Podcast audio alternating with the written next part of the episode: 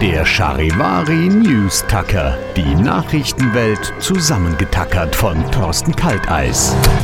Trotz Schneechaos in dieser Woche, das Jahr 2023 wird wohl das wärmste seit Beginn der Industrialisierung. Ja, das lässt sich jetzt schon sagen. Also auch wenn jetzt die restlichen vier Wochen noch so kalt werden, dass Han Solos Town Town erfriert und sich äh, über die Großstädte wie bei The Day After Tomorrow so ein Frost legt wie der Zuckerguss über die Kellogg's Frosties. Ja, das wird wohl nichts mehr ändern. Damit wir aber nicht bald in einer Welt leben, wie in einem Roland Emmerich-Film, gibt es diese Woche eine Weltklimakonferenz und zwar in Dubai. Ah ja, wo lässt sich's besser über Klimaschutz sprechen als in einer Stadt, die mit Ölmilliarden aus der Wüste gestampft wurde?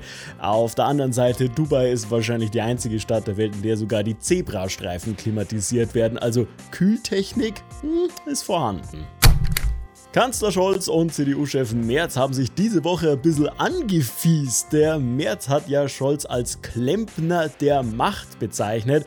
Äh, dies sei eine Beschreibung von jemandem, der nur im Klein-Klein die Schräubchen drehe und nicht in der Lage sei, wirklich ein ganzes Gebäude herzustellen, sagt Merz. Ähm, das ist schon überraschend nah dran für jemanden, der wahrscheinlich in seinem Leben noch nie einen einzigen Klempner gesehen hat.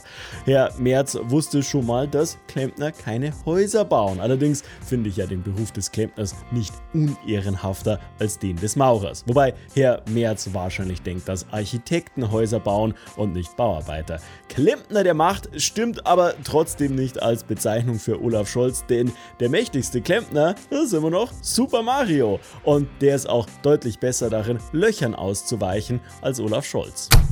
Der News Tacker. Nur bei Charivari.